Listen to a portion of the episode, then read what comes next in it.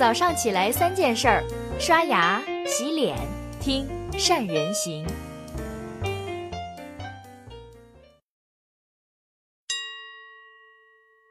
大家好，我是善人。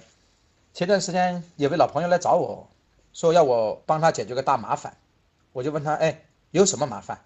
他说，我想辞退一名老员工，但我们僵持了一个月，愣是请不走他。我就很打趣的跟他说，哎，肯定是你这家伙太抠了，薪资抚恤金没给够吧？这一说，把他激动的音量都提高了好多个分贝。他说，这薪资没少给一分呀。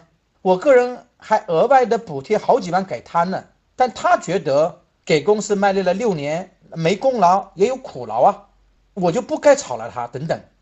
听到这儿，我大概是听明白了。我这位老朋友跟员工去谈钱，但是员工跟他谈感情，这本就不是一个对等的关系，所以即使钱给够了，员工还是觉得公司亏欠了他，这是企业一个共性的问题。如果今天是你的企业遇到这样的问题，你会怎么处理呢？你更支持哪一方呢？我想大概会分为两派，一般呢会从公司发展的角度去想，会毅然决然的辞退了他；另外一派会念及旧情，说来尝试去挽留这位老员工。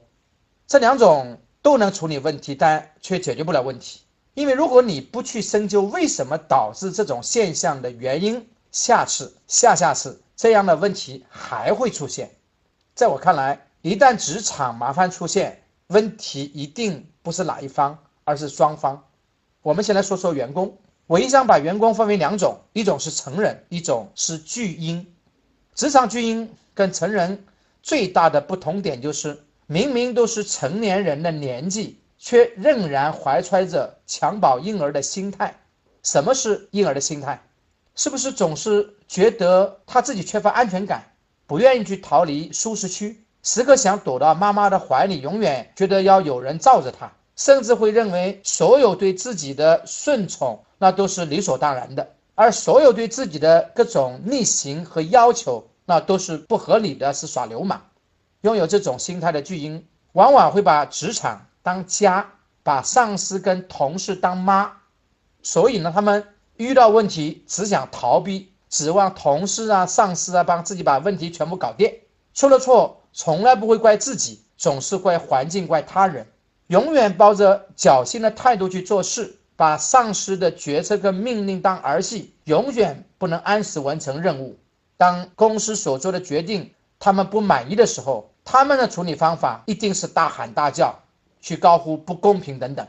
各位，这一类的巨婴在每个企业都有。但问题只是出在他们身上吗？答案是当然不。婴儿之所以会成为巨婴，很大原因是当妈惯的。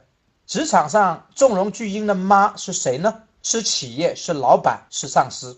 我就曾经去拜访过开头提到的那位老朋友的企业，在他们公司的职场里面，赫然贴着这么一句话，叫“公司就是家，家和万事兴”。这位老朋友那是三秦高手。经常把他的企业比喻成是一个大家庭，不可否认，出发点是好的。哪一家企业不想试图跟员工建立起理想的关系模式，让员工对企业怀有归属感，变得更忠诚呢？但是用“家庭”这个字眼，往往会产生很多的误解。想一下，在家里讲的是情感，不讲理的。如果要员工把企业当家，那你就得强调和谐，要让每个人都得到关心。培养共同的爱好跟兴趣，用爱去让双方自觉承担责任。但是永远记得，做企业首要任务是要创造价值，所以我们要讲明白责任，要明确共同的目标、绝对的权利，确保创造价值的基础，我们再去关注人。所以培养感情那不是首要的。所以往透彻里面讲，一个公司更大意义上它不是家，很遗憾。很多企业没有认清这一点，也没有帮助员工理清彼此的关系，导致公司跟员工的关系总也拎不清，才能出现种种职场的纠缠的问题。那么，应该怎么样去定义企业跟员工的关系呢？我比较认同的一个观点就是，一家企业更像是一支球队，而员工就是球员。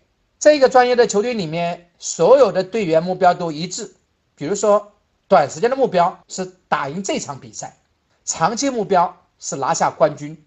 那球队拿什么留住人才？那就是不断的比赛，利用每一次比赛胜利的头衔和感觉，让团队有一种长期的身份认可，从而建立起跟团队本身的密切的联系。同样，在企业里面，你要赋能你的团队，帮助个体员工去获得成功。哎，这一点特别重要。给大家分享个事儿：前几个月，我们公司要开发的产品很多，在招程序员的时候。我们的经理告诉来面试的程序员说：“你们如果应聘成功，主要任务是要开发一个比十二万家企业使用的产品。”没想到他这么一说，大多数程序员听到都特别的兴奋，甚至为了争取这样的机会，愿意说把薪资稍微降一降。为什么呢？员工在这里所创造的价值和业绩，可以成为自己的荣耀，能够去成为自己职场的很重要的一个。价值点，所以只要团队能保证员工有仗打并打胜仗，再给上适当的薪资，员工自然也不会走，也愿意留下来。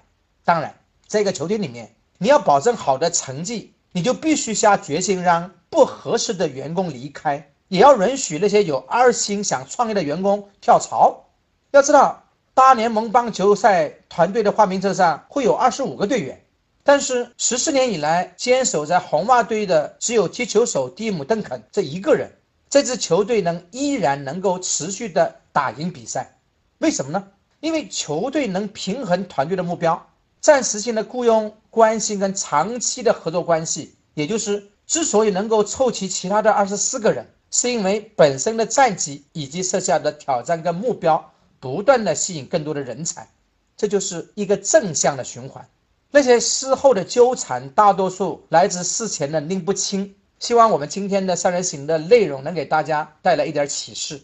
您的企业跟员工的关系又是什么样的呢？有没有把这样的关系搞清楚呢？我们有没有创造一种机制，让那些优秀人员留下来，能够给公司创造更大的价值呢？有没有去创造一些机制，让那些喜欢安逸的、不创造价值的那些人赶紧离开呢？这就是我想今天给大家讲的内容，欢迎大家在下面留言，我们一起去交流。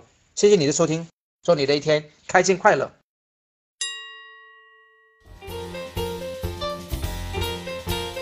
关注善人行微信公众号，每天早上六点三十分，咱们不听不散。